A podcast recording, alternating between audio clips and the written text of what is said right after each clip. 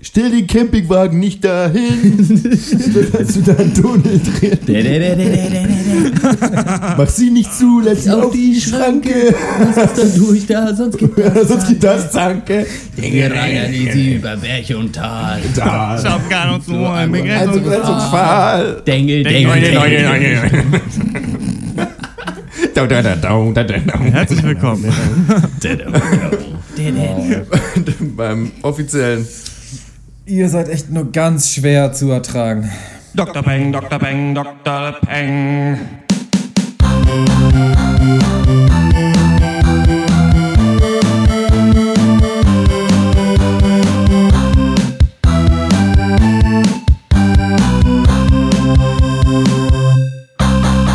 Hallo und herzlich willkommen zum 73. Pencast von drpeng.de Pop und Geist, unserem wöchentlichen Film- und Serien-Podcast. Hashtag Wir hassen Filme. Und wie immer reden wir über zwei und über eine Serie. In Black Mass spielt Johnny Depp den gefährlichsten Gangster Amerikas. In The Tribe kloppen sich Taubstumme in der Ukraine ordentlich aufs Maul. In American Ultra kloppen sich Jesse Eisenberg und Kristen Stewart mit der Obrigkeit. Und in der zweiten Staffel der Erfolgsserie Fargo ist Mord in Minnesota wieder ihr Hobby. Mein Name ist Dr. Schwarz und wie immer rede ich mit Dr. Eck, Hallo.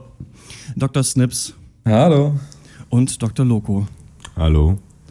Und Wow. vielleicht hat man es schon gehört an deiner Stimme, denn es ist tatsächlich wirklich zum ersten Mal so, jetzt können wir es ja sagen, dass du einfach für 70 Cast, hat wahrscheinlich niemand gemerkt, die Ja. beschissenste Aufnahmequalität der Welt hattest. Und jetzt hast du endlich ein richtiges Mikro, ne? Kannst Ich du mal ein bisschen richtig- sexy, ein bisschen was sagen? Hallo und äh, herzlich willkommen beim wöchentlichen Film- und Dankeschön. äh, Dankeschön äh, dafür. Ich dachte schon, ich müsste mit äh, schlechter Qualität aber aufnehmen, weil ähm, mein äh, Ladekabel kaputt gegangen ist von meinem äh, MacBook und äh, neues Ladekabel kostet nur 90 Euro. Wer hätte das Oh, das gedacht? geht ja aber. eigentlich leicht aus der Portokasse zahlen. Ich habe dann im Internet auf Ebay bei so einem chinesen Händler so sind, ja, gefunden. sind ja nur 180 Mark, das geht ja. Ja, das geht eigentlich. Ne? Also hat man früher hätte man sich da ganz fünf Computer für kaufen können für den Preis. Wahrscheinlich, ja. Sicher. Heutzutage äh, ein Kabel. Ähm, wie geht's euch? Wie war äh, die Woche? Und ähm, freut ihr euch jetzt wieder für den Hörer da zu sein? Wir entführen jetzt wieder alle in die wunderbare Welt des Celluloids. Der Projektor Ganz geht an. bestimmt Die nicht. wunderbare Zauberwelt des Kinos. Äh, wie geht's euch? Ah, also ich freue mich. Äh, Ich glaube, wir haben gute Themen heute und vor allem spielen wir auch endlich mal wieder Guten Morgen Oper und äh, das ist natürlich immer ein Highlight, meiner Meinung nach. Doch Genau, was ist das? Kannst du ja mal kurz erklären nochmal für den Hörer? Kommt natürlich gleich auch nochmal, aber kannst du das schon mal ein, bisschen anteasern? Ja, das ist halt äh, unser kleines Quiz-Segment, in dem wir alte Filme, die wir mal besprochen haben, die aber zu der Zeit noch nicht in Deutschland rausgekommen sind, nochmal aufarbeiten. Äh, hoffentlich locker, flockig, humoristisch. Und das machen wir äh, mit, äh, mit The Tribe, machen wir das diese Woche. Ja. Uh. Der, der Serie vom Kika. Ja, mal gucken, ob das so spannend Gespannt, wird für den Hörer. Aber wir kommen natürlich wie immer am Anfang zu den HBO Netflix Prequel Sequel News an. Wir wissen nämlich gar nicht, welche das sind. Äh, die erste ist, äh, dass Die Hard 6 angekündigt wurde, dass der jetzt Yes. rauskommt. Also der sechste Teil von Stirb langsam. Und Ja. da wollte ich dich mal kurz äh, fragen, Max, muss, haben wir eigentlich immer noch diese Bieralarmregel, dass man unbedingt einen Doktornamen sagen Gute muss? Frage. oder? wir haben dem eigentlich mit dem 50. 50. glaub ich. Cast. Das ist eigentlich nicht mehr Ja, so. ne, du- man du ja fragst nur auch guten- den Vornamen sagen. weiß Ich finde, genau, das dass du ist auch ein jetzt- bisschen kollegialer, ne? Ähm, Ja. Max, du hast doch den fünften gesehen, hast du erzählt, Ja, ne? Im, ja, neulich Äh, im, im, im, im Wer- wer- wer- Filmcenter des Fernbusses, Mein ne? Fernbus Media Center, ja ganz genau. Eine wilde Wahnsinnsfahrt. Äh, 90 Minuten knallharte Action und dann habe ich mir im Bus einen Film angemacht. und, äh, ja, genau. Ähm, der war, hat erstaunlich schlechte Kritiken auch bekommen, weil einfach Plot dünn äh, zusammenspielt. Irgendwie da ist es ja so, dass, ähm, wie heißt der nochmal, der, der, die Rolle von äh, Bruce Willis? Irgendwas, keine Ahnung. Äh, Jedenfalls Typ- John Stirb langsam. John Ja. stirbt langsam, John McLean, genau. Und äh, der hat, trifft ja da sein, der trifft ja irgendwie seinen Sohn und so weiter. Und das war einfach ganz dünne, völlig beschissene Buddy-Action-Nummer. Und irgendwie konnte die sich nicht leiden. Wirklich mieses, mieses Ding. Ja. Ich bin aber auch, muss ich sagen, ich bin aber auch jetzt kein Connoisseur der Reihe. Also da, das habe ich noch nicht aufgeholt bis heute. Ich habe den ersten Mal gesehen ähm, und das war es eigentlich auch. Ich fand die Ja. ersten auf jeden Fall gut, aber ich bin echt äh, äh, überrascht, dass sie dann noch einen sechsten bringen, weil ich schon auch dachte, dass sie sich mit dem fünften halt komplett äh, das Franchise zerschossen hätten. Also, aber wenn Ja. sie da immer noch Vertrauen drin haben, dass es immer noch Kohle zieht, dann von mir aus. Na, Bruce Willis macht es wahrscheinlich auch einfach. Ich meine, der ist ja jetzt nicht mehr so in so großen Filmen eigentlich zu sehen. Viel so Direct-to-DVD-Kram ja auch, den der macht. Ähm, ja, wird man sich wahrscheinlich noch mal gönnen können von dem Geld. Mal gucken, welche äh, Großstadt sie diesmal in Schutt und Asche legen. Ich glaube, es war Ja. Moskau letztes Mal im Ja, letzten genau. ähm, Film. Dann die nächste News ist, finde ich, einfach nur ganz interessant so als Randnotiz. Net Netflix will jetzt auch ins News-Business einsteigen. Die haben noch nicht genau gesagt, was das genau sein soll, was sie machen. Wahrscheinlich keine tagesaktuellen News. Ich glaube, man will da ein bisschen mit der Weiß konkurrieren, die für HBO so eine wöchentliche News-Sendung macht und bald auch täglich. Ähm, News machen wird, da müssen wir auf jeden Fall auch mal noch ein Auge drauf werfen, das dann mal besprechen, Ja. was ja wahrscheinlich schon interessant ist. Ähm, Netflix macht ja, streamt ja nichts live, deswegen sagen sie zum Beispiel auch, dass es äh, Sport würde keinen Sinn machen, sagen sie auf Netflix, weil sich niemand halt Sport danach anguckt, sondern immer nur live eigentlich. Und ähm, dass ähm, die aber ins News-Business wollen, halte ich eigentlich für eine ganz gute Idee, weil ja so die auch so die Late-Night-Szene in den USA ja schon relativ interessant ist, auch fast interessanter als in Deutschland zum Beispiel eigentlich. Und ähm, kann ich mir ganz gut vorstellen, dass sie da ein ganz gutes Format äh, zusammenkriegen würden, was sich ja dann auch nicht so doll vor Schimpfwörtern und sowas äh, schützen muss. Also so wie HBO eigentlich auch. Finde ich eigentlich nicht schlecht, glaube ich. Ja. Ja, denke ich auch. Vor allem scheint Netflix ja echt ein goldenes Händchen zu haben in letzter Zeit. Also alles, was Ja. sie anfassen, jetzt auch mit den ganzen Serien, die sie machen, das wird ja auch eigentlich immer gut. Deswegen äh, kann man Ja. denen da schon mal äh, Vertrauen schenken, dass sie das auch gut hinkriegen werden. Glaube ich Finde ich auch. Es ist ganz äh, spannend, weil ich habe noch jetzt neulich gelesen, dass zum Beispiel dieses Unbreakable Kimmy Schmidt, was wir nicht besprochen haben, dass das ursprünglich auf einem anderen Sender laufen wollte, der nicht mal den Pilot ausgestrahlt hat. Und jetzt ist das halt ein Mega-Erfolg auf Netflix Ja, gewesen. krass, also die kaufen das, manchmal ja. auch anderen Sendern so ihre Serien, Ja. die die nicht zeigen wollen, ab und machen dann da äh, das ganz große Ding raus. Ähm, das war's mit den äh, zwei News. Wir kommen zum ersten äh, Thema und das ist Black Mass. What did you marinate the steak in? Because it's out of this world. You're killing me with it. No, no. It's a family secret. Oh. Come on, you gotta tell me that. What's the secret? Come on, you could do it. Come on. Come on. That is one of the best goddamn steaks I ever had in my life. Mm-hmm. Ever. What's the what's the what's the fam- what's the family secret recipe? It's, gr- it's ground garlic and a little bit of soy. That's it. Yeah, that's it. That's it. I thought it was a family secret. It's your recipe. No. No. You said to me this is a family secret, and you gave it up to me, boom. Just like that. You spilled the secret family recipe today. Maybe you spill a little something about me tomorrow. Mm-hmm.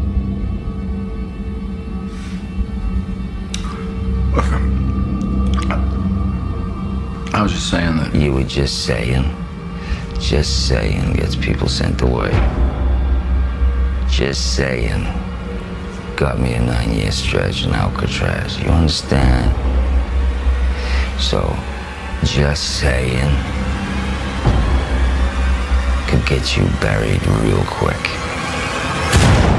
Black Mass von äh, Regisseur Scott Cooper, der hat äh, Out of the Furnace gemacht, äh, den wir mal in einem unserer allerersten Casts besprochen haben. Oh, äh, ganz der soll, ähm, ja, der soll nicht nur Crime-Epos sein, sondern natürlich vor allem auch Le Grande Comeback der, von Mr. Johnny Depp, äh, der jetzt ein Jahrzehnt lang eigentlich ausschließlich Cartoonfiguren gespielt hat und der jetzt endlich wieder auch als ernsthafter Schauspieler auftreten will. Er verkörpert also James Whitey Bulger, einen psychopathischen Crime Lord aus Boston und Black Mass erzählt uns in Rückblenden den Aufstieg und Fall von Bulger und seiner kriminellen Organisation der äh, Winter Hill Gang. Und am Anfang äh, geht es dann los und Bulger ist noch ein kleiner Fisch und sein äh, größtes Problem sind eigentlich seine Rivalen, die italienische Mafia. Und um die endlich aus dem Weg zu schaffen, geht Bulger dann einen Deal mit dem FBI ein, äh, genau mit Agent Connolly, äh, gespielt von Joel Edgerton, der auch gleichzeitig ein alter Kindheitsfreund von Bulger ist. Und der Deal ist einfach, Bulger gibt dem FBI genug Hinweise, um die italienische Mafia zur Strecke zu bringen und im Gegenzug drückt das FBI dann bei Bulger selbst beide Augen zu und lässt ihn halt so gewähren.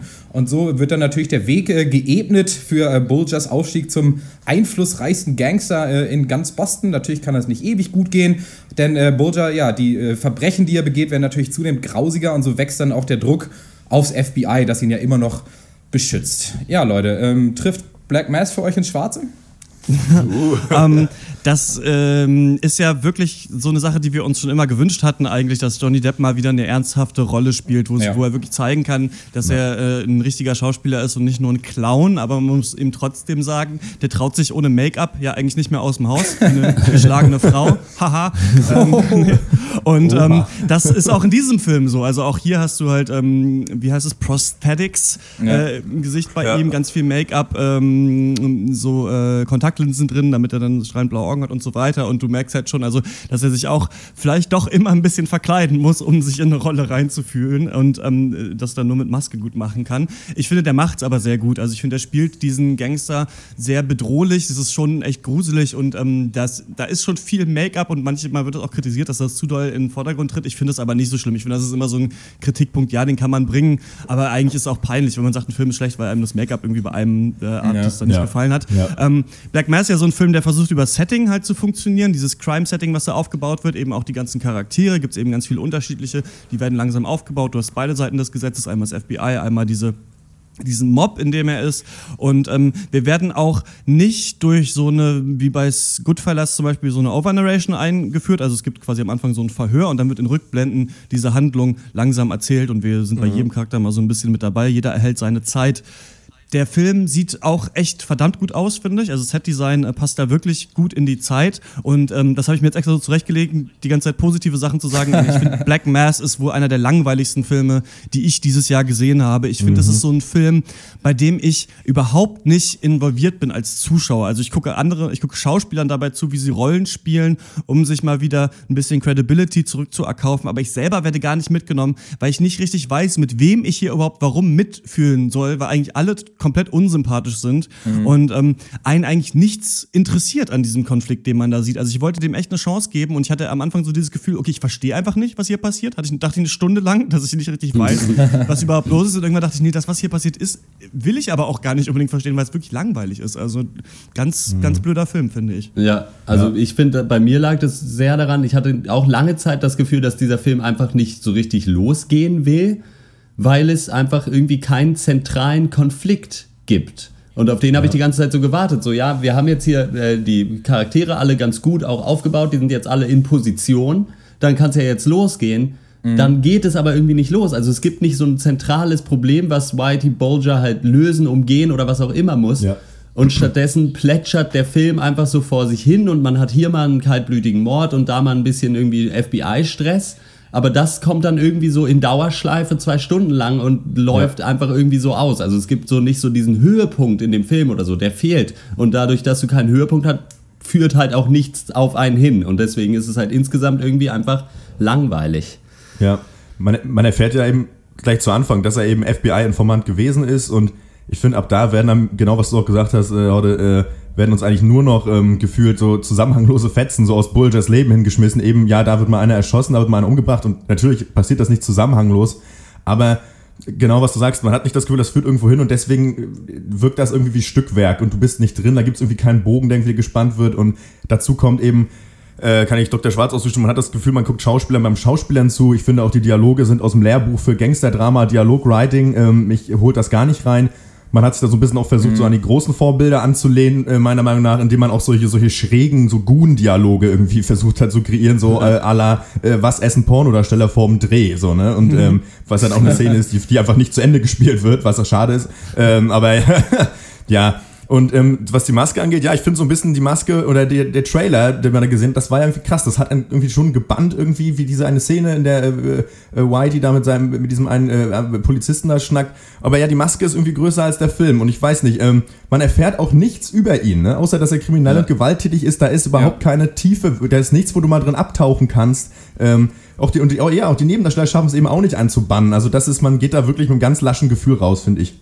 Das ist für mich auch der springende Punkt, äh, der den Film so eintönig macht. Also in der Auswahl, was gezeigt wurde und was nicht, da liegt für mich echt der Hund begraben. Also ich meine, die Stories von dieser Art Crime-Filme, die unterscheiden sich einfach nicht besonders voneinander. Es geht um den Aufstieg und den Fall einer kriminellen Organisation. Punkt. Also Narcos, Blow, Lord of War, Goodfellas, American Gangster, Scarface und so weiter. Das Gerüst Ja. bleibt dasselbe. Du musst also nur entscheiden, welche Stellen und welche Aspekte du davon auf die Leinwand bringst. Und Black Mass bringt uns immer dieselbe Stelle auf die Leinwand. Also Whitey Bulger fängt an so als, als kleiner Fisch und uns wird gezeigt, wie er skrupellos Leute ermordet. Dann geht er ein Deal mit dem FBI ein, wird immer mächtiger. Uns wird gezeigt, wie er skrupellos Leute ermordet. Er ist auf dem Höhepunkt Ja. seiner Macht. Uns wird gezeigt, wie er skrupellos Leute ermordet. Also man bekommt null Einsichten in seine kriminellen Machenschaften. Aber es wird immer wieder gesagt, wie er überall seine Finger mit im Spiel hat, wie er Ja. dies und das und jenes macht, wie er einen Arsch voll Geld scheffelt, weil er so viele Sachen kontrolliert. Aber wir sehen es nicht. Wir sehen ausschließlich den Psychopathen Bulger und halt nicht den kriminellen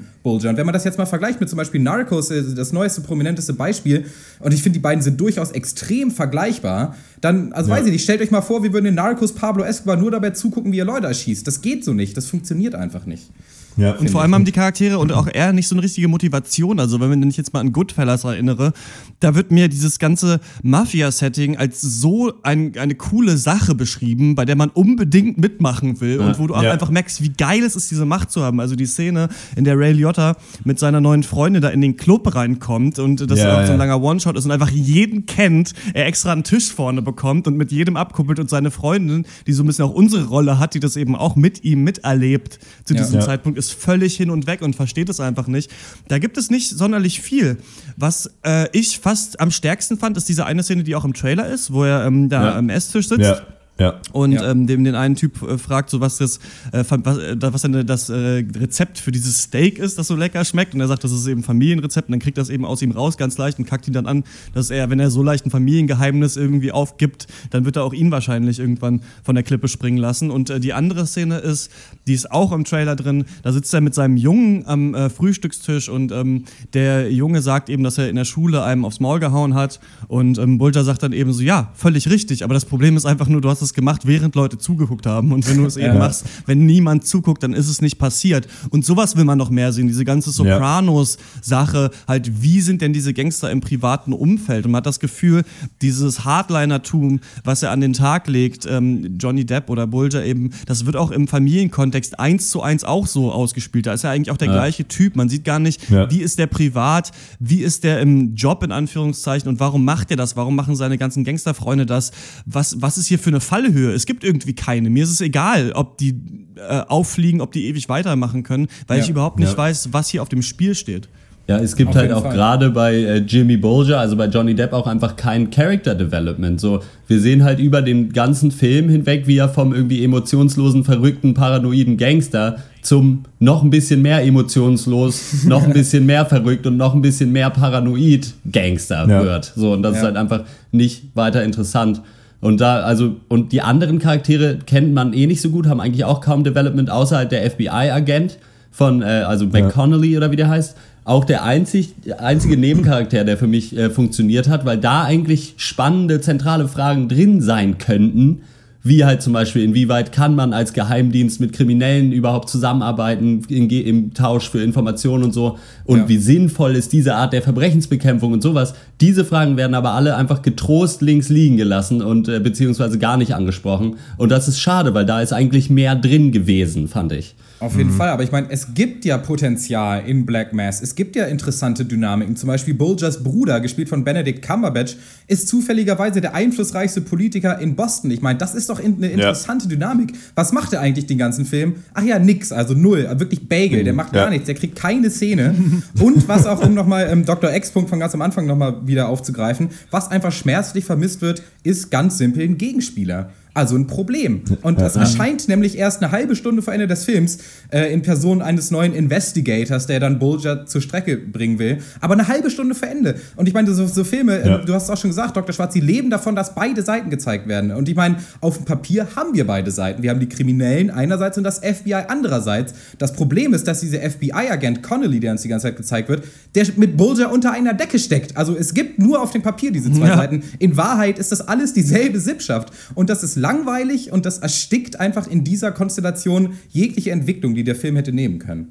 Wie Ja. fandet ihr das, dass Benedict Cumberbatch jetzt mal seinen amerikanischen Akzent rausholt? Ich habe da immer so ein bisschen den Engländer darunter entdecken können, leider fand ich. Also ich finde, das hat, das hat schon auf eine Art funktioniert und ich fand ganz schön, ihn mal hier in so einer Rolle als Nebencharakter mit dabei zu haben, aber fand ich eigentlich auch trotzdem ein bisschen komisch, muss ich sagen. Ja. Nee, also ich fand seinen Akzent lachhaft. Also ich, äh, also er hat viel zu angestrengt geklungen. Man hat gemerkt, wie er auch seine Stimmlage extra verstellt hat. Und es hat sich halt angehört, wie, ähm, wie wir auch beim, beim Gucken des Films schon bemerkt haben, wie Peter Griffin aus Family Guy. Einfach so Ja. hat er sich angehört. Ähm, aber weiß ich nicht. Aber ansonsten Ja. fand ich eigentlich die Nebendarsteller im Großen und Ganzen okay. Ähm, Bolgers Ehefrau war für mich auch, äh, Dakota Johnson war das, glaube ich, relativ Die schlecht. war ja dann aber. Naja, ja. bitte. die war dann auf Mal auch einfach weg, ne? ja, wurde dann gedroppt nach der Hälfte, ja, aus gutem Ja, ja. Grund. Naja. Ja. Hm. Nee, ich, es ist, ich denke, das ist ja, das haben wir jetzt alle auch angesprochen. Das Problem ist, der Film tritt halt auf der Stelle. Äh, Man hat nicht das Gefühl, okay, Whitey macht jetzt das, da kommt er dahin, da kommt er dahin. Wie bei Goodfellas man das Gefühl, der Charakter macht jetzt das, okay, und jetzt merke ich, jetzt hat er sich in diese Lage gebracht und deswegen muss er jetzt das und das tun. Es ist eigentlich vollkommen egal, was passiert, ähm, weil, ja gut, in fünf Minuten wird er wahrscheinlich wieder irgendwen umbringen, der ihm irgendwie in die Quere kommt, aber irgendwie ist das halt alles Latte und äh, da gibt es kein großes Ganzes. Ähm, genau, äh, ja, es gibt keine Fallhöhe. Ähm, man ist unbeteiligt. Ja, eigentlich Prädikate für einen nicht besonders guten Film. Ja, der Film versucht ja auch am Anfang, also unterschiedliche Hauptcharaktere zu etablieren. Ne? Da ist ja am Anfang so sein Handlanger wird gezeigt, der erst ähm, Türsteher ist bei einem Club und dann eben aufsteigt da in diesen Rängen auch der, der von äh, Bulgars Gang. Ja. Und dann gibt's wieder wen anders. Am Ende merkst du halt, dass immer auch unterschiedliche Leute aussagen und dann wird so deren Geschichte gezeigt, aber viel zu wenig. Also der Film schafft es überhaupt nicht, Ja. einen Fokus zu setzen, mal, wer ist dieser Charakter, was macht er, was, was ist dessen familiäre Situation, warum ist er da mit drin, was ist die Fallhöhe eben und dann mal äh, auf den nächsten zu gehen. Ich finde, das Stärkste am Film sind eigentlich manchmal so die, diese äh, Mordszenen, die dann passieren, wenn Bulger wen umbringt und die Szenen, in denen er mal an einem Tisch sitzt und mit Leuten reden kann. Und es geht nicht um so Business-Kram oder es wird nichts geplant, sondern es wird einfach mal so von Angesicht zu Angesicht geredet. Und das sind halt Szenen, die ähm, man ja in so einem Sinne von Scorsese übernehmen wollte. Und das hat leicht geklappt, aber sonst hat der Film eigentlich fast gar nichts zu bieten, finde ich. und ja. Ähm, deswegen, ich weiß gar nicht, ich würde mich da fast gerne enthalten. Ich gebe äh, zwei von zehn Punkten. Ich finde, ähm, dass ich weiß nicht, was ich da gesehen habe und was das sollte. Ähm, man fragt sich nicht über zwei Stunden Laufzeit, was ist hier Spannendes, was wird gleich passieren, sondern nur, warum Ja. existiert dieser Film. Also natürlich, man kann noch sagen, Leute im Internet schreiben, ja, muss man gesehen haben wegen Johnny Mhm. Depps Performance. Ich finde, die ist gut. Ich finde, er macht das sehr gut. Sowas hat man von ihm noch nicht gesehen. Aber dafür muss niemand ins Kino gehen. Nee, also das, ich fand seine Leistung auch gut und aber es war jetzt auch nicht das berauschende irgendwie Schauspiel-Comeback, das irgendwie alle insgeheim sich erhofft hatten. Aber aus irgendeinem Grund waren eben die Leute, die Black Mass gemacht haben, absolut überzeugt davon, dass die Person Whitey Bulger alleine den ganzen Film tragen kann und dass er halt so interessant und so faszinierend ist, dass du auch eigentlich auf so ziemlich alles andere, was man von einem Film dieser Art äh, erwartet, scheißen kannst. Und ja, Überraschung. Äh, was dabei rauskommt, ist halt leider echt eintönig und mittelmäßig. Deswegen gibt es von mir auch eine mittelmäßige Bewertung. Äh, fünf Punkte von zehn. Schließe mich soweit an, außer bei, den, bei der Punktzahl. Äh, Ich gebe viereinhalb von zehn. Nee, eigentlich vier von zehn. Ähm, ja, braucht man nicht. Wirklich nicht. Ja, gerade weil er auch Johnny Depp nochmal angesprochen hat, habt, der macht seine Sache sehr gut sogar, aber das Ding ist halt, er spielt halt nur eine Seite dieses Charakters aus. Das ist wahrscheinlich eher ein Problem Ja. vom Skript. Aber das Ding ist halt, dass er diesen kalten Psychopathen spielen kann. Das habe ich nach 10 Minuten dann begriffen. Dann muss ich mir das aber nicht noch eine Stunde und 50 Minuten auch noch angucken, weil ich dann immer noch weiß, ja gut, das kann er. Gut, aber er muss halt nie irgendwie dann in anderes Territorium irgendwie emotionsweise überwechseln. Deswegen weiß ich nicht, ob man da so viel auf, äh, irgendwie draus ziehen kann. Mal schauen. Ich gebe, ja, ich gebe noch 5 von 10, weil, wie gesagt, manche Szenen sind echt okay und auch cool, aber insgesamt, man weiß nicht so ganz, warum die so angeordnet sind und was der ganze Film soll. also, ja. ja. Black Mass ist seit äh, Donnerstag in den äh, deutschen Kinos. Wenn ihr eine Meinung habt, schreibt uns eine äh, Mail an äh, podcast.drpeng.de. Und wir kommen äh, zum nächsten Thema und das ist unser Segment Guten Morgen Opa zum Film The Tribe. Oh. Oh. Hallo Kinder, euer Lieblingsoper, das deutsche Kino hier. Es ist mal wieder soweit, dass ein Film, der schon vor geraumer Zeit im Pencast besprochen wurde, seinen Weg in die deutschen Kinos gefunden hat. Hier also ein freshes Update, wie die Kids heutzutage sagen. Ja, in unserer äh, Rubrik Guten Morgen Opa geht es äh, um Filme, wie eingangs schon erwähnt, bei denen lange nicht klar war, ob sie überhaupt in Deutschland ins Kino kommen, über die wir aber schon vor Ewigkeiten im Cast geredet haben, weil sie auf iTunes oder Video-on-Demand-Plattformen schon verfügbar waren. So zum Beispiel ist das geschehen bei äh, dem Michael Fassbender-Film Frank äh, über, aus unserem ersten Guten Morgen Oper-Segment und jetzt eben auch bei The Tribe, äh, einem ukrainischen taubstummen Drama, über das wir in Pencast 53 geredet haben, am 1. Juni, also vor genau 20 Episoden. Und äh, ja, das darf jetzt endlich auch ins deutsche Kino Altenheim reinhumpeln. äh, ja, in dem äh, Film geht es um einen, äh, nochmal ganz kurz zusammengefasst, einen taubstummen Jungen, der neu an ein äh, heruntergekommenes taubstummen-Internat in Kiew kommt, dort relativ schnell in die äh, brutale Welt hochkrimineller Jugendgangs abtaucht. Und äh, wie äh, genau das passiert und die schockierenden Sachen, die er da erlebt, die dürfen wir als Zuschauer zwar beobachten, aber es gibt weder Untertitel noch irgendwelche Erklärungen noch irgendwelche Musikbegleitung. Und deswegen ist es dann so, dass man genau wie der taubstumme Junge, der sich eben in der neuen Welt zurechtfinden muss, muss sich auch jeder Zuschauer, der der ukrainischen Gebärdensprache nicht mächtig ist, erstmal in diesem Film zurechtfinden. Und äh, wir waren eigentlich alle der Meinung, dass es wahrhaftig ein, wirklich ein super Erlebnis ist, dass man und dann, dass man diesen Film nicht verpassen sollte. Und äh, wie Dr. Loco sagte, es ist ja kein Programmkino, äh, das man guckt, um sich schlauer zu fühlen, sondern es ist ein wirklich guter Film. Ja, was wir noch alles so über den Film zu sagen hatten, das finden wir doch am besten mal in einem kleinen Quiz raus, würde ich sagen. Musik ab.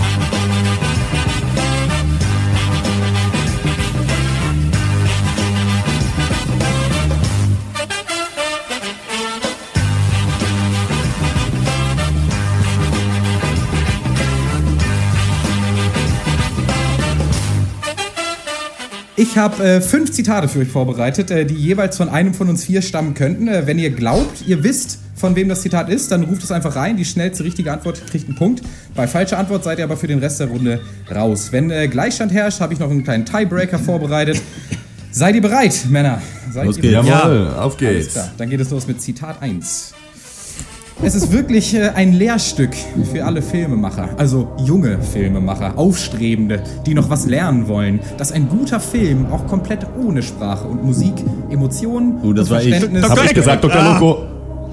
Äh, falsch, falsch. Dr. Loco, du hast für dich selber nominiert. Ja, ja. Habe ich das richtig gehört? Das ist richtig. Damit Ja. kriegst du einen Punkt. Du Yes. hast es nämlich gesagt.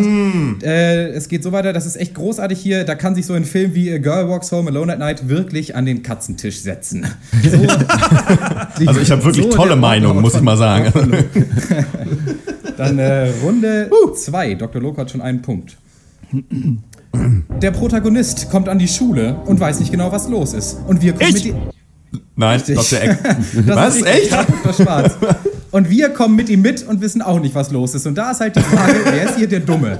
Sind die Gehörlosen die Blöden, weil sie nicht miteinander reden können? Oder bin ich nicht eigentlich blöd, weil ich deren Sprache überhaupt nicht kann? So äh, weit von Dr. Schwarz. Ein Punkt. Und es geht weiter. Zitat Nummer drei. Und da passt auch sehr gut die Kameraführung dazu. Also es ist ja eigentlich kaum Kamerabewegung drin. Das, ist, das bin jetzt aber ich, Dr. Eck. Korrekt, ding, ding, ding. Es war Dr. Eck. Kamerafahrten werden nur sehr spärlich eingesetzt, wenn es halt sein muss, weil Leute sich von A nach B bewegen. Und wenn die, äh, die, äh, äh, na, Schauspieler stehen, dann steht auch die Kamera. So hat es Dr. Eck zum Besten gegeben und kriegt einen Punkt. Yes. Und Zitat Nummer 4. Allein vor dem Hintergrund, was Film alles machen kann, muss man sich das eigentlich angucken. Dr. Eck. Richtig. Wow, ihr seid ja richtig Yes. gut drauf heute. Ihr kennt es sofort. Äh, weil es wirklich interessant ist, wie ambitioniert das ist und wie gut es dann funktioniert. Mein Hauptkritikpunkt ist, dass er sich manchmal so richtig selber in die Pace schießt und das hätte nicht sein müssen. Soweit von Dr. Eck. Und ein weiterer Punkt aufs Konto von Dr. Schwarz. Und wir kommen zur letzten finalen Runde. Oh shit, ey. Man kennt das ja auch. Erster Tag, du bist alleine an der neuen Schule, weiße, musst dir direkt erstmal von dem Typen. Richtig, korrekt. Ja, was ist denn hier los, Alter? Musst dir direkt erstmal Oh von einem. Typen mit Down-Syndrom das Mittagessen zocken lassen, weiß überhaupt nicht, was du eigentlich machen sollst. Und dann willst du dazugehören, du fängst an mitzulaufen, du baust Scheiße, klopfst dich. Diese Entwicklung fand ich phänomenal. Und äh, damit haben wir relativ deutlich einen Gewinner und das ist Dr. Schwarz mit drei Punkten. Ja! Herzlichen Ich möchte Naja. danken äh, all meinen taubstummen Freunden in der Ukraine, dass sie mir das äh, ermöglichen konnten. Das gönn ich dir nicht. Der, der Chef macht's. Nee, genau, also ähm, nochmal ganz kurz, ich finde auch ähm, immer noch, dass The Tribe echt ein äh, toller Film ist. Also das, ähm, der kommt ja jetzt eben genau in die, in die Kinos. Ich habe fast überlegt, ob ich mir nochmal angucke. Nur ich glaube, dafür ist es vielleicht dann doch ein bisschen langstriezig und anstrengend so. Also das als Erlebnis ist es, ist es fantastisch, Das ist ich. schon gerade kein Wort, das weißt du, langstriezig, ne? Das ist dir schon klar. Was? Langstriezig. Striezig ist kein Wort. Ich bin damit, ich bin damit auch langstriezig. Ja. ähm, und äh, das, ich finde das toll, wie man halt so als Zuschauer auch so dechiffrieren muss, was da los ist. Und ähm, kann den immer noch eigentlich äh, nur empfehlen. Ist auch einer der besten Filme, die ich dieses Jahr gesehen habe, würde ich sagen. Ja, auf jeden Fall ein äh, wahnsinnig guter Film. Ich glaube, ich würde mir den aber nicht nochmal angucken, weil ich den schon, der ist, ich finde den wahnsinnig brutal und äh, Mhm. äh, weiß ich nicht, es ist mir schon zu unangenehm. Da läuft es einem wirklich manchmal eiskalt den Rücken runter. Ich glaube, das wäre mir zu anstrengend tatsächlich, obwohl es halt, ne, also hat nichts mit der Qualität zu tun, sondern ja. Ja, ich weiß auch nicht, ob, der, ob man den noch ein zweites Mal gucken sollte. Äh, Ist nicht unbedingt notwendig, aber einmal sollte man ihn auf jeden Fall gesehen haben. Da kann ich zustimmen. Ja, genau, würde ich auch sagen. Also wenn ihr Bock habt auf äh, The Tribe, dann ähm, könnt ihr euch den jetzt angucken. Ist jetzt in den deutschen Kinos. Wenn ihr eine Meinung habt, äh, wir verlesen die gerne im nächsten Podcast. Ähm, schreibt uns eine Mail an podcast.drpeng.de. War ein sehr schönes Segment. Äh, Guten Morgen, Opa, wieder, finde ich. Und ähm, irgendwann kriegen wir es wahrscheinlich noch mal hin, dass wir auch diese Einspielmusik, auch während wir aufnehmen, die selber hören können. Die das natürlich immer noch Das mal so ein bisschen super. mehr Quiz-Atmosphäre reinbringt, die ihr natürlich da draußen aber jetzt äh, hattet, weil ihr sie natürlich jetzt auch gehört habt.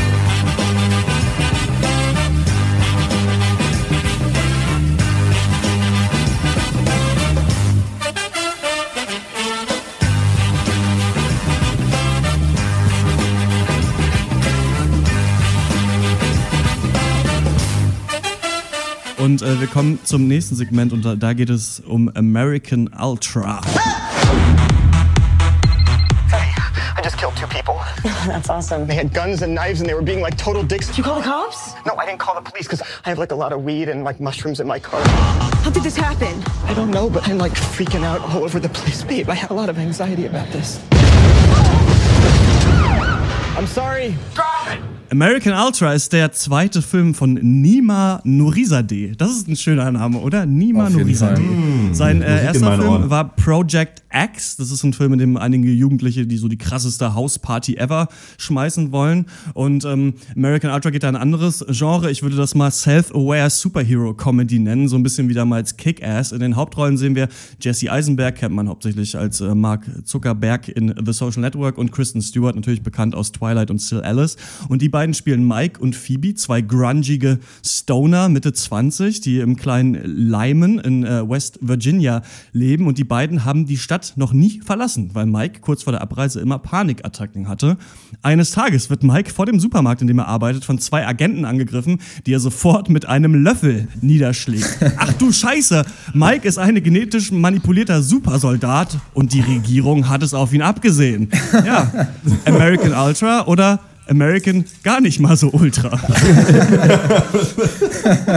Ja, zweiteres. Ich finde, man kann den Film von Anfang an, also könnte man ihn so in diese Ecke stellen, sagen, das ist blöde Action-Comedy, irgendwas mit Kiffern und das, dann explodiert was, hehehe, da kann man eh nichts von erwarten. Sage ich, nö, stimmt nicht, das ist zu einfach. Ich bin mir hundertprozentig sicher, man hätte aus dieser Prämisse einen richtig geilen, unterhaltsamen Spätsommer-Actionfilm machen können. Aber deswegen ärgert es mich halt umso mehr, dass wir stattdessen echt dieses weiß nicht, Kreativitätsvakuum wirklich aufgetischt bekommen. Also wo ist der Charme? Wo ist der Witz? Warum traut sich dieser Film nicht? Es ist ganz traurig, finde ich, äh, was wir hier geboten bekommen. Und ich muss das, glaube ich, dem Regisseur und dem, dem Writer ankreiden, weil ihr wirklich, also von Kreativität keine Spur. Ja, Ja, so ich hatte wo der Charme so ist. Achso, ja. Ja, nee, mit Charme, Schirm, Charme und Melone. Jetzt sag, jetzt, jetzt sag auch. Willkommen beim Tiefpunkt des Banker. Da war er, jetzt haben wir ihn erreicht. Ja. Jetzt haben wir ihn endlich. Jetzt kann es nur noch äh, bergauf gehen. Mir kam es so vor, als hätten sie, hätte sich der Writer mit irgendwem getroffen und gesagt, ey, ich habe eine richtig geile Idee. So, wir nehmen so einen Stoner-Dude, der aber eigentlich so ein Undercover-Agent ist, der weiß es aber nicht, ist so ein Sleeper. Und dann haben sie gesagt, ja, okay, ey, das ist echt geil, das könnte geil werden. Und dann haben sie festgestellt, ja, fuck, wir brauchen aber noch ein Drehbuch und haben das an einem Abend runtergeschrieben, weil sie einfach dachten, die Idee wäre gut genug. Ist sie aber leider nicht, denn dieser Film ist einfach nur langweilig. Die Action ist aufgebröselt, also alter Scheiß ist nichts Interessantes daran. Es besteht daraus, dass Leute mit lustigen, normalerweise nicht dafür benutzten Gegenständen ins Gesicht geschlagen wird. So, und das ist dann halt fünfmal, einmal mit dem Topf, einmal mit dem Löffel. Wow, das ist wirklich, das ist So ein toll. bisschen wie Und bei The Wizard eigentlich.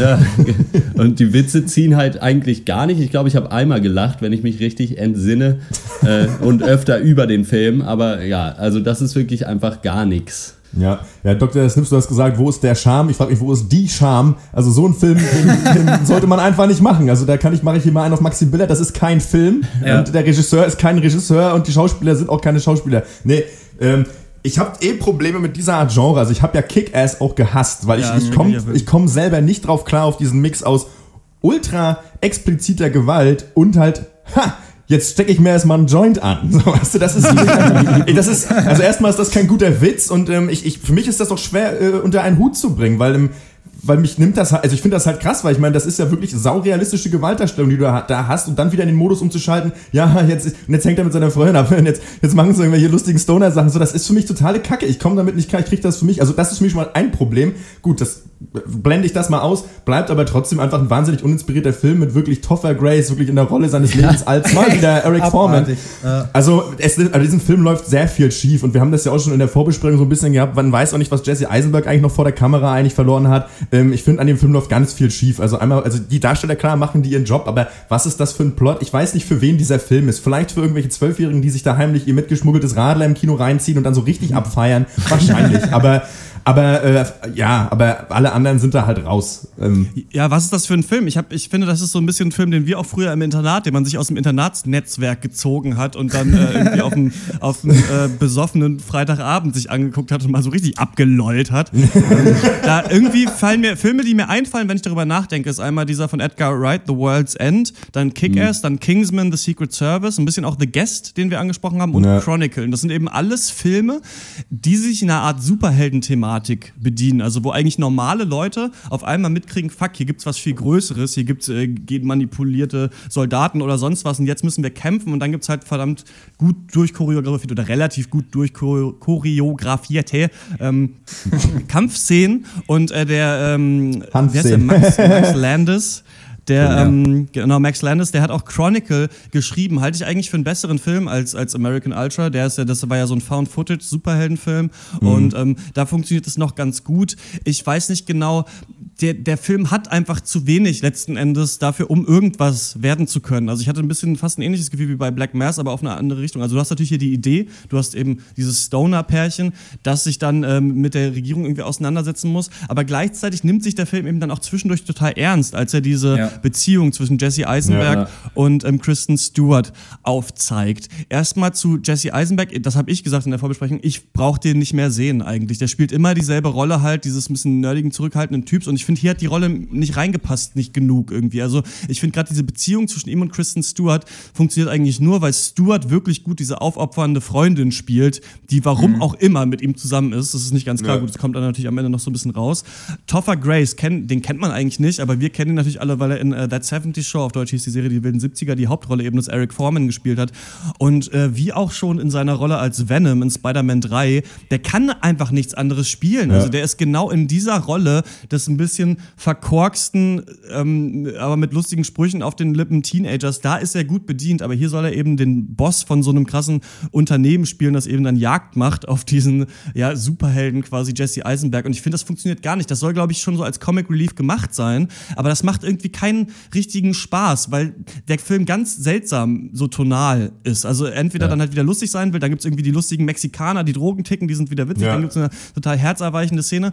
Und äh, wobei ich mir ein bisschen schwer tue, ist halt, wenn man mal aneinander schneiden würde, was wir alles schon an Kritik für Filme vorgebracht haben, würde man irgendwann wahrscheinlich auch sagen, das ist tonal sehr inkonsistent. Weil wir immer sagen, ja, eine Comedy braucht aber auch ernste Momente. Aber dann haben wir hier eine Comedy mit ernsten Momenten und denkt sich, ja gut, aber die Momente waren jetzt zu ernst für die Comedy. Ja, das Problem Ähm, bei der man- Comedy war, dass die Witze zu schlecht waren. ja, das ist auch das Ding. Und ähm, was ich aber interessant finde, wenn man sich im Internet Rezensionen durchliest, steht überall wirklich in, eigentlich in jeder tonally inconsistent eben. Also, dass der Ton Ja.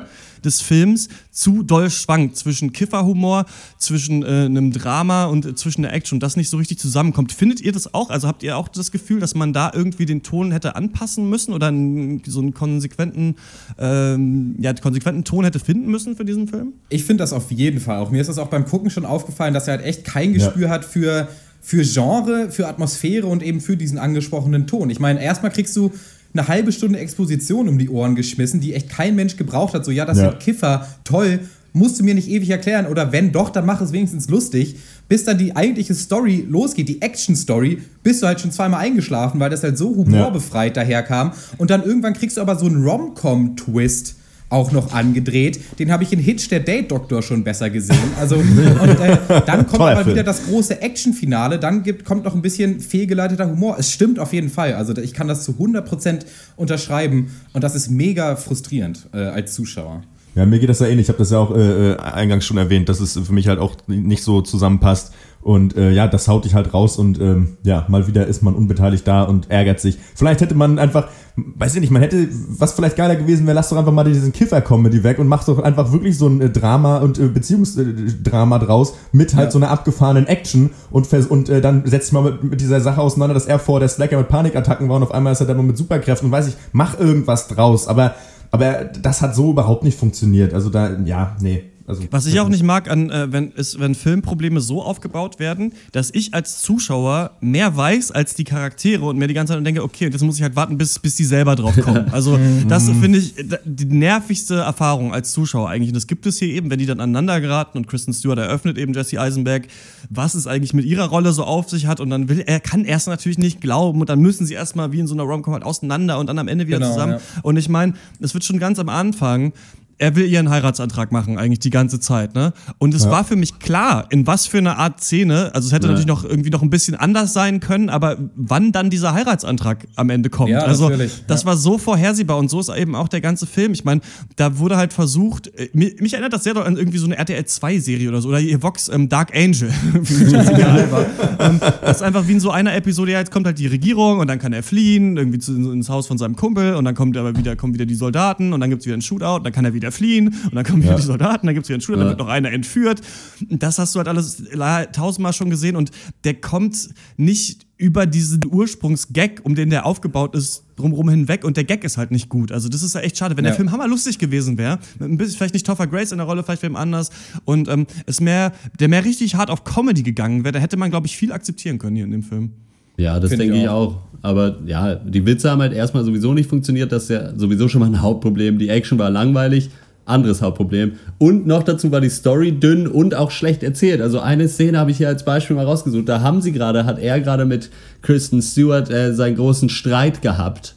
Und dann kommt diese komische Agentin, die auf seiner Seite ist, an und erklärt ihm in der nächsten Szene, ohne dass sie davon überhaupt was weiß von diesem Streit, nochmal, dass äh, Kristen Stewart das, äh, äh, für ihn dieses Programm verlassen hat und was weiß ich was. Das sagt sie aber einfach so in einem Nebensatz, obwohl sie überhaupt keinen Grund dazu hat. So, weil dann ja. man dann irgendwie mal, ja gut, irgendwie müssen wir ihn aber noch wieder zurückkriegen. Ja, ja, na gut, dann sagt sie das halt. So, die ist da eh gerade mit im Zimmer. Dann soll sie diese Line dann noch äh, sich runterkauen.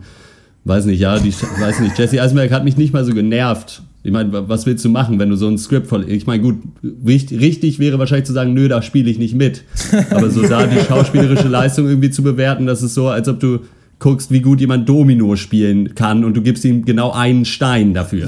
Was mir auch ein bisschen gefehlt so hat, ähm, um an einen anderen Edgar Wright-Film ähm, Hot Fuzz zu erinnern, der auch in so einem grandiosen Ex- Action-Feuerwerk am Ende explodiert. Das wurde mir nicht genug gegeben dann am Ende, dass dass es dann nochmal richtig aufs Maul gibt. Das gibt es zwar, aber Jesse Eisenberg hat eigentlich die ganze Zeit diese Rolle der Person, die eigentlich nicht so richtig weiß und eigentlich nicht so richtig kann und dann gibt es halt nochmal so einen drei Minuten Shootout, aber das hätte man viel krasser machen müssen, finde ich, vor allem wenn du auf dem Poster halt siehst, wie ähm, Eisenberg und Stewart halt vor so einer riesigen Explosion mit zwei Knarren in der Hand halt äh, so Ja. in Richtung Kamera laufen. Da hat es für mich nicht den genug Payoff noch gegeben am Ende. Also wenn man schon so einen Actionfilm machen will, hätte es noch irgendwie noch krasser, hätte er noch doller wachsen müssen an dieser Rolle des Superhelden, um dann am Ende eben richtig aufs Maul zu geben. Und auch das fand ich war nur eigentlich halbherzig gemacht.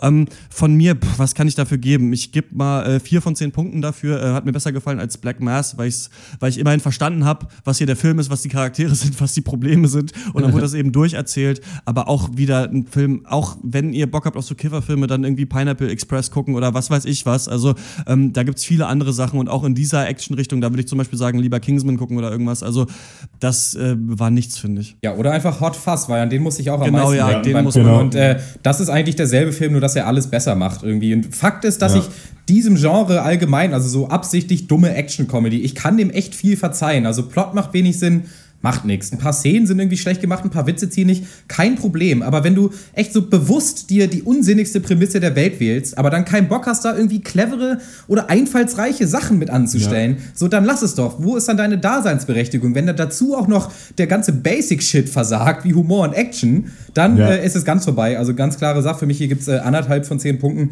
Das äh, soll ihm genügen.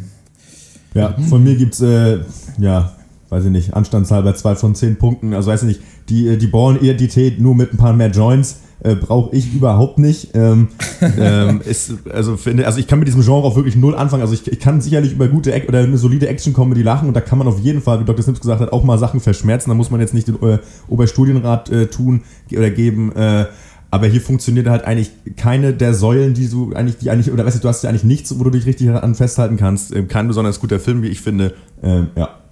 Danke, nein. Jo, stimme ich zu. Zwei von zehn. Nächster Film. Und wir reden nochmal über The Tribe. Nein, äh, der ist jetzt seit äh, Donnerstag im Kino, wenn ihr eine Meinung habt äh, zu dem Film, wenn ihr ihn gesehen habt und äh, mit uns übereinstimmt oder nicht. Schreibt uns eine Mail an äh, podcast.drpeng.de und wir kommen zum nächsten Thema und das ist die Serie Fargo. Well, this is a deal. Hank's thinking botched robbery. Oh, sure. That's how it starts with something small, like a break in at the Watergate Hotel. But this thing's only getting bigger. G53.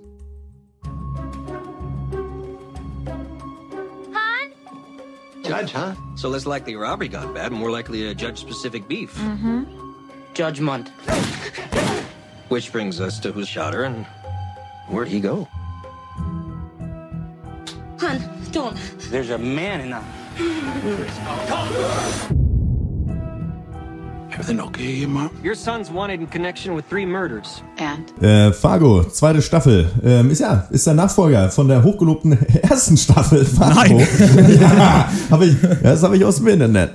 Ähm, damals noch mit Martin Freeman und Billy Bob Thornton. Das wurde natürlich abgeschlossen. So ist es ja so das Konzept, dass im Prinzip alle Staffeln so ein Miniseries sind, wie wir es ja von True Detective ja auch kennen. Ähm, und ja, auch hier haben wir wieder große Namen am Start. Äh, Spiderfrau, Kirsten Dunst, äh, Patrick Wilson, Pfannkuchengesicht, Jesse Plemons aus Breaking Bad und den Star und auch aus Black Mass und äh, den Star des, Sitcom, des Sitcoms Cheers und Becker, Ted Danson. Wer kennt ihn Yes. nicht? Ja.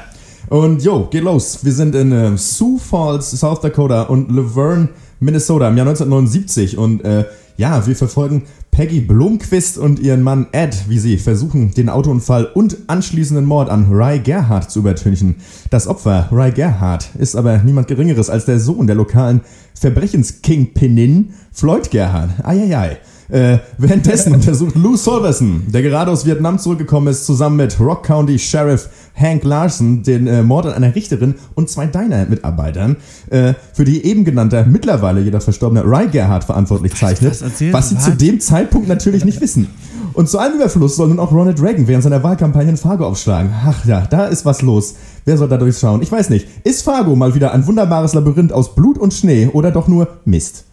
Ja, die, ähm, die Frage bei diesen Miniseries ist ja, was ist jetzt eigentlich an dieser Staffel so wie an der ersten Staffel? Denn das ist ja irgendwie eine neue Art Konzept, die wir hier haben, auch mit True Detective, dass wir sagen, dass man sagt, man macht eine Miniseries, aber dann gibt's eben doch auch noch eine Staffel und die muss ja irgendwas zu tun haben, immerhin halt tonal vielleicht mit der Staffel davor. Und hier ist es eigentlich relativ klar. Also Menschen, die nicht fürs Verbrechen gemacht wurden, werden trotzdem in eins verwickelt.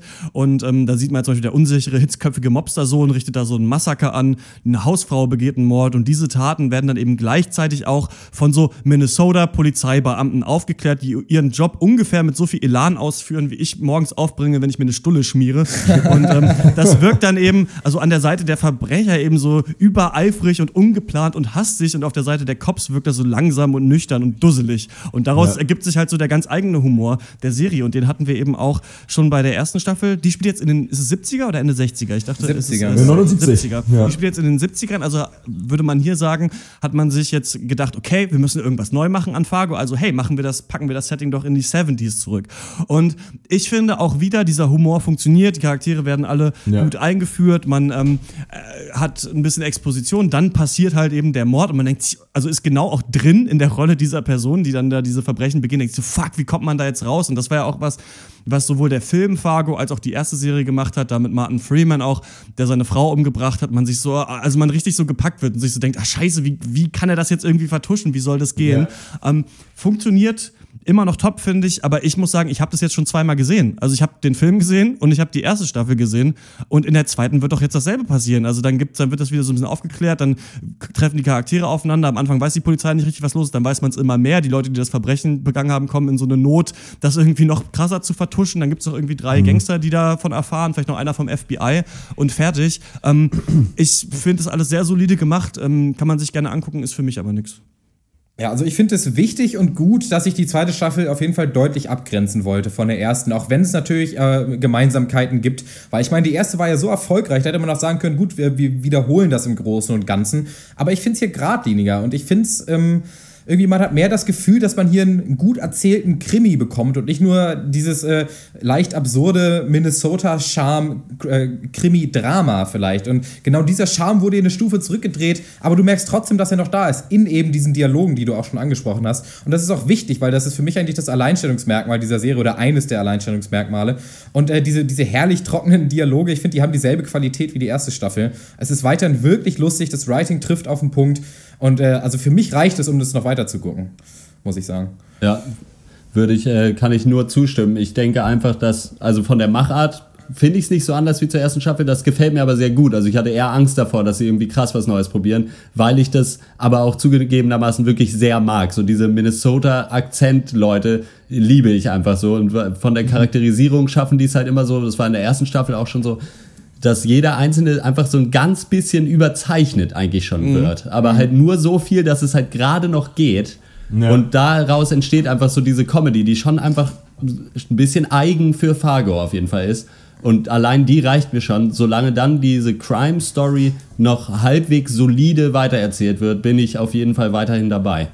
Ja, ich finde, also mir geht's genauso. Ich finde es wunderbar, wie die es wieder geschafft haben, dieses dieses Gefühl zu erzeugen. Ich weiß, das war beim Fargo, bei Fargo dem Film schon und der erste Staffel von Fargo ja auch. Weiß ich nicht, wenn ich mir das angucke, habe ich das Gefühl, ich sitze gerade irgendwie in einem, in einem Kaminzimmer, weil irgendwie ist das alles immer so saugemütlich bei Fargo. Ich finde Mhm. das ist unfassbar. Ich finde das total geil, diese Stimmung, die die da erschaffen.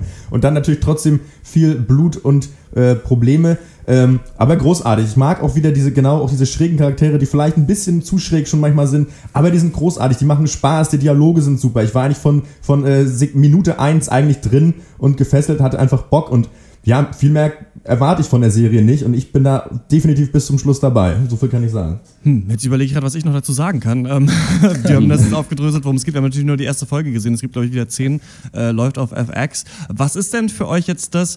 Einfach, dass es reicht? Also, das ist, dass die Dialoge sind gut, die Charaktere sind cool, irgendwie ist das Drama ganz geil und sieht noch nach 70s aus und deswegen guckt man sich das jetzt weiter an? Also es reicht, weil ich ähm, der Serie genug Vertrauen schenke, dass sie, dass sie noch besser wird in den nachkommenden Folgen jetzt. Weil es natürlich fehlen auch noch äh, Aspekte für mich. Was fehlt, ist ein Charakter zum Beispiel, der so mit Billy Bob Thornton aus der ersten Staffel mithalten kann, was so einfach nur pure Ausstrahlung angeht. Also ich finde, also der, unser Hauptcharakter, der Polizist, dieser, äh, der äh, Solverson, den mochte ich sehr gerne und ich finde, da erkennt man jetzt auch nicht unbedingt einen Leistungsabfall zu, zu Martin Freeman aus der ersten Staffel, aber der Rest äh, ist noch ein bisschen schwammig, so gerade was eben die Bösewichte angeht. Aber ich denke eben, äh, dass sich das irgendwann gegessen haben wird in den, in den, nächsten, in den nächsten Folgen. Oder wie seht ihr das? Oder seid ihr da zufrieden mit, mit, der, mit den Charakteren äh, bis jetzt? Eigentlich Ich- schon. Ich finde so dieses, äh, die, gerade dieses Haupt-Blomquist-Pärchen Mhm. finde ich eigentlich irgendwie super, weil er halt so, ja, er ja eigentlich überhaupt keine eigene Agenda zu haben scheint und irgendwie so ein bisschen einfach immer macht, was seine Frau ihm sagt. Sie hat aber auch keinen Plan und manipuliert ihn so ein bisschen und wie die beiden, also ich kann mir vorstellen, äh, dass die beiden halt dann die Rolle von Martin Freeman quasi sind und halt aber zu zweit in, mit völliger Planlosigkeit halt irgendwie durch dieses Ding durch müssen, was viel größer ist als sie selber.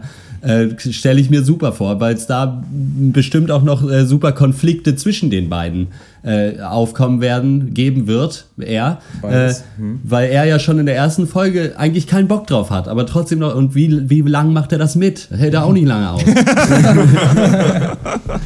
so, und ich, also mir reicht es auf jeden Fall. Mir auch. Und es ist auch gar nicht mal reichen, klingt jetzt so ein bisschen fast negativ konnotiert. Ich finde, das ist einfach sehr gut gemacht alles. Ja. Und ähm, ähm, das ist, also ja, reichen äh, ist gar nicht der richtige Ausdruck, finde ich. Also ich finde das sehr gut. Und mir gefallen auch eigentlich ja gut auf der, klar, das stimmt, wir haben jetzt hier keinen Billy Bob Thornton, aber ich war trotzdem schon ganz gut unterhalten mit den, äh, mit den Goons, die da, die da schon mal rumgelaufen sind, die man schon gesehen hat. Ich Ja. fand die eigentlich herrlich. Und ähm, nee, also ich finde, ja, einfach, ne? Ich finde auch ein ganz, gut, dass es halt so einen Doppelmord diesmal auch da gibt, ne? Also Ja. dass es eben Ja. zwei Fälle gibt. Also du hast nicht nur eben dieses Pärchen, was da eben äh, gemeinsam agiert, sondern du hast auch äh, halt zwei verschiedene Verbrechen quasi, die äh, begangen werden und die dann eben äh, ja da äh, aufgeklärt werden müssen und deswegen unterschiedliche Fronten, die sich treffen müssen. Also man hat da ein bisschen so das Scope vergrößert. Ähm, ich fand auch äh, Kristen Kirsten Dunst gut in Ja. der Rolle, weil sie nicht so doll ihren Celebrity-Status da reingelegt hat, sondern so eine ganz normale, dusselige Hausfrau einfach ist. Und ähm, sie zusammen mit diesem Typ aus äh, Breaking Bad haben auch eigentlich da sehr gut funktioniert, finde ich so zusammen. Aber halt völlig unrealistisch, wie die halt auf den Mord reagieren, finde ich. Aber gut, das ist halt dieser Minnesota-Gag, den äh, Fargo spielt. Ähm, ich habe nichts mehr. Habt ihr noch was äh, dazu zu sagen? Sonst würde ich Nö. weiterschreiten. Ähm, ja, also von euch auf jeden Fall eine Empfehlung. Von mir, äh, wenn man Ja. die erste Staffel mochte und den Film, dann äh, kann man sich das gerne angucken. Ich, weil ich höre mir dann an, was ihr sagt, wie die Serie war. So wie vielleicht auch bei Narcos. Ähm, und dann schaue ich mir das vielleicht irgendwann auch nochmal an. Fargo ist jetzt angelaufen letzten ähm, Montag. Nächsten Montag kommt dann die nächste Folge. Und wenn ihr eine Meinung dazu habt und das mochtet oder nicht, dann schreibt uns eine Mail an podcast.drpeng.de und wir kommen zur Abschlussrunde. Was hat uns sonst popkulturell oder anderweitig äh, bewegt in der letzten Woche? Ich habe aufgelegt auf einer polnischen Hochzeit und ähm, ich kann nur sagen, ähm, dass es einmal schön ist, wenn Leute nicht wissen, was Spotify ist und einfach denken, man hätte jedes Lied im Gepäck, auch jeden polnischen Schlager und sonst was. Und ähm, ich habe natürlich auch, weil eben auch Leute in meinem Alter und ich auch gut kenne und äh, mit denen befreundet bin, halt da waren halt auch diesen ganzen Trash R&B Scheiß und was auch immer, wir alles immer hören, Church von T-Pain und so aufgelegt. Und dann kommen halt immer die Alten und ähm, wollen einerseits moderne Sachen hören, also es ist eigentlich witzig, das habe ich so für unsere Generation halt viel so 80s, 90s Scheiß so abfeiert, aber überhaupt nicht die aktuellen Pop-Songs, also eigentlich feiern wir die Sachen ab, die aber bei den Leuten in der Jugend, ja groß waren. Und ähm, da, äh, was die immer hören wollten, die haben immer gesagt, ja, das, ist, das muss irgendwie mehr tanzbar sein und sowas, das ist mir aufgefallen, es ist Disco-Musik einfach. Disco ist das, was die alten Leute hören wollen. Bonnie M., ähm, Bee Gees, die ganze Palette, dann tanzen die, äh, bis es keinen Morgen mehr gibt. Es war ja war, war eine ganz lustige Erfahrung. Und ähm, das andere, was ich äh, empfehlen möchte, ist dadurch, dass ich jetzt ähm, so viel Harald Schmidt geguckt habe, ist mir eigentlich aufgefallen, wie lustig Realpolitik doch sein kann und dass es eigentlich Spaß macht, mit sich mit aktueller Politik auseinanderzusetzen, weil es eben auch witzig ist, wie sich die ganzen Minister der Ministerien eben so benehmen. Und da gibt es einen Kanal auf YouTube, der heißt Jung und Naiv, ist von Thilo Jung. Das ist ein Ja. Typ, der hat in irgendeiner Sendung so ein Segment, wo er ganz einfache Interviews macht mit Politikern, eben unter diesem Titel Jung und Naiv. Was ich aber mir ganz viel angeguckt habe und es auch weitermachen werde, ist auf seinem YouTube-Kanal, kannst du dir einfach die ganzen Bundespressekonferenzen angucken. Ist ja jeden Tag so eine Bundespressekonferenz, das sind die Leute vom Ministerium und dann wird halt irgendwas vorgestellt. Dann sagt zum Beispiel das Außenministerium, ja, und äh, Frank-Walter Steinmeier, der ist jetzt demnächst in Saudi-Arabien und dann macht er das und so und bla und dann wird halt dieses Statement vorgelesen und dann dürfen sich eben die ähm, Presseleute melden und Fragen stellen und der Thilo Jung stellt halt immer die allerdümmsten Fragen, also kackt die auch immer richtig an und man merkt so, der ist halt jeden Tag dabei, so wie die ihn schon alle hassen, auch der Seibert vom, der, der Vertreter der Kanzlerin und sowas, also ähm, der sagt, ja, ja und war, wie genau sieht jetzt ihre TTIP-Propaganda aus, zum Beispiel? Und dann äh, müssen die halt, die müssen aber auch antworten, also die müssen sagen, ja, Herr Jung, Sie wissen, wir machen hier keine Propaganda, wir informieren hier nur darüber, was die Kanzlerin will. Und was ich daran so cool finde, sind nicht mal so eine dumme Fragen, sondern es ist einfach, dass ich mich frage, auf welcher Seite würde ich lieber sitzen? Würde ich lieber diese Fragen stellen? Also du, weil die dürfen ja nichts sagen. Die dürfen nichts eigentlich weiter sagen, als die Pressemitteilung Ja. ist. Also viel mehr Ja. Informationen dürfen nicht gegeben werden. Machen sie natürlich aber trotzdem auf eine Art. Also wäre ich lieber auf der Seite, die, die diese stichelnden Fragen stellen, oder wäre ich lieber auf der Seite der Ministerien und würde versuchen, äh, besonders eloquent mich da irgendwie aus der Scheiße rauszureden. Und ich glaube, das fände ich geiler. Also ähm, das macht echt Spaß, einfach diesen, die, und die sind ja auch alle mega intelligent, die ganzen Leute, die da diese Ministerien vertreten. Das macht wirklich Spaß, sich das anzugucken. Ja. Also man kann sich Bundespressekonferenzen auf Jung und Naiv angucken. äh, gerne, wenn man nebenbei was anderes Ja. macht, aber es ist ganz, ganz lustig. Und man kriegt halt immer noch so ein bisschen was von der Tagespolitik mit, weil das ja auch die Journalisten auch immer tagesaktuelle Sachen halt fragen, wenn Ja. sie dann mal diese Vertreter äh, vom Korn haben. Ja. Ja, da habe ich mir neulich auch ein Video von angeguckt und da haben sie, hat irgendwie irgendwie jemand, Pressesprecher der Bundesregierung gefragt, wie denn, äh, Ursula von der Leyen nicht das vereinbaren kann, auf der einen Seite den hippokratischen Eid abgelegt zu haben und trotzdem Verteidigungsministerin zu sein. Das, er halt Das ist so geil, wie er darauf antwort- reagiert. Und dann antwortet ihr halt nicht drauf oder meinen sie ja, das können wir jetzt hier nicht in ausreichender Form oder das irgendwie äh, beantworten. Und dann sagt, fragt er halt zehnmal, ob sie das dann nachreichen können. das ist halt schon ganz geil. Wie der Typ auch kriegt. aussieht, ne? wie viel Hass in einem Blick sein kann. Als Ja, ja, ja, ja, des das ist schon herrlich. Ein Traum, ja. Ja. Ja, ich habe ähm, ähm, äh, mein Highlight ist kein wahnsinniges Highlight, aber hat mit Film zu tun. Ich habe mir mal wieder ein paar alte Bond-Schinken reingezogen, weil ich ja großer James Bond-Fan bin, weil äh, früher hieß es, wenn James Bond im Fernsehen kommt, darf ich länger aufbleiben. Ja, und äh, deswegen sind wir halt Homies bis auf Lebensende. Und ähm, ja.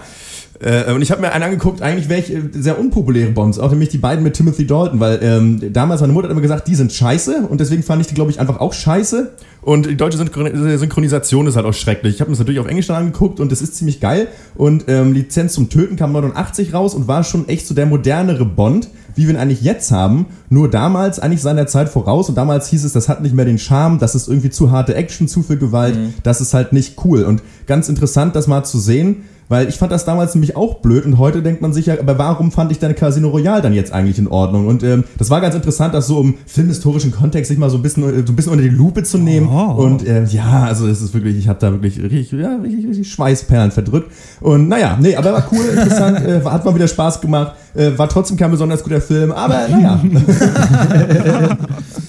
Ja, schön. Äh, wir haben äh, heute zusammen, Dr. Snips und ich, was mitgebracht. Wir sind nämlich äh, dem sogenannten Couch-Koop verfallen. Also Spiele, die man, Computerspiele, die man zusammen an einem PC quasi spielen kann oder einer Konsole, was weiß ich was. Und da haben wir zwei wunderschöne Beispiele für mitgebracht. Ich weiß nicht, welches Dr. Snips vorbereitet hat. Keins. Vielleicht fängt er mal an. beiden. Keins, okay. Dann äh, ich mal an. Das erste. Das erste heißt äh, Lovers in a Dangerous Space Time. Und da geht es darum, dass in der Galaxie wird irgendwie alles von Liebe getrieben und dann geht aber der große Liebesreaktor kaputt. Und die Anti-Liebe äh, hält Einzug ins Universum und man muss also in sein Raumschiff und äh, die Reaktorteile wieder zurück äh, holen. Und man steuert dann zu zweit ein Raumschiff und muss halt einfach gegen so Gegner äh, überleben und so Puzzle lösen und sowas. Und das Schöne ist aber, dass man nicht das Raumschiff steuert, sondern jewe jeweils ein kleines Männchen im Raumschiff. Und das heißt, wenn du irgendwo auf der rechten Seite einen Gegner abschießen musst, dann musst du erstmal mit deinem Männchen durch dieses Raumschiff rennen, eine Leiter hoch an diese Geschützstation und dann kannst du schießen. Ja. Und das gibt's halt für alles, für das Schild, für äh, den Antrieb und was weiß ich was. Und es ist völlig unübersichtlich und hektisch, aber es macht verdammt viel Spaß auf jeden Und Fall. ja, es geht halt vor allem um Koordination, weil du natürlich zu zweit bist und einer muss meistens fahren und einer schießen, aber da muss einer ans Schild und dann ist keiner mehr am Steuer und dann bricht alles zusammen und dann stirbst und musst nochmal anfangen und das ist herrlich. Ja, und äh, so auch das, das zweite Spiel, das heißt äh, Keep Talking and Nobody Explodes, glaube ich. Äh, so, und das ist äh, das herrlichste Spielkonzept, was ich, glaube ich, jemals in meinem Leben gesehen habe. Einer Ja. sitzt am Computer und muss eine Bombe entschärfen, äh, weiß aber nicht, wie das geht und der andere hat die Anleitung, darf sich aber die Bombe nicht angucken und muss dann dem anderen erklären, natürlich unter massivem Zeitdruck, wie er denn genau diese Bombe zu entschärfen hat. Es gibt eine Million verschiedene Module, es gibt äh, Wires, es gibt Buttons, es gibt Morse-Codes, es gibt Passwörter und alles mögliche und es ist so verrückt und, äh, und ja, das hat einfach massiven Spaß gemacht und wir haben es auch, glaube ich, an drei Hammer. Tagen einfach durchgespielt. Ja. Ich, also ich sag mal so, ich habe noch nie so viel Spaß mit einem 23-seitigen PDF-Dokument gehabt. Geil. Klingt Ja, alles gut. klar. Dann, äh, das klingt ja beides richtig cool. Müssen wir mal ähm, zocken, wenn wir uns mal wieder sehen. Ähm, das äh, war er, der berühmte 73. Pencast, der in die Annalen der Geschichte eingehen wird. Wir hören uns wieder nächsten Sonntag im Pencast 74 und da reden wir über Netflix ersten großen Wurf, was das Oscar-Rennen angeht, den Film Beasts of No Nation ähm, vom Regisseur von True Detective und mit Idris Elba. Und da bin ich mal sehr gespannt, wie äh, der werden wird. Ähm, genau, wenn ihr noch eine Meinung dazu habt zu diesem ganzen Kram, Mail wie immer an podcast.drpeng.de und wir freuen uns natürlich immer über positive äh, Bewertungen auf iTunes. Da gibt es jetzt auch einen Button auf der Seite und ähm, schon seit dem letzten Mal haben wir jetzt Kapitelmarken. Also wenn ihr irgendwas langweilig äh, findet, was wir erzählen, könnt ihr direkt zum nächsten äh, Thema springen. Das ist auch ganz geil. Und ähm, dann hören wir uns beim nächsten Mal wieder. Ciao. Machen. Tschüss. Jo, adieu.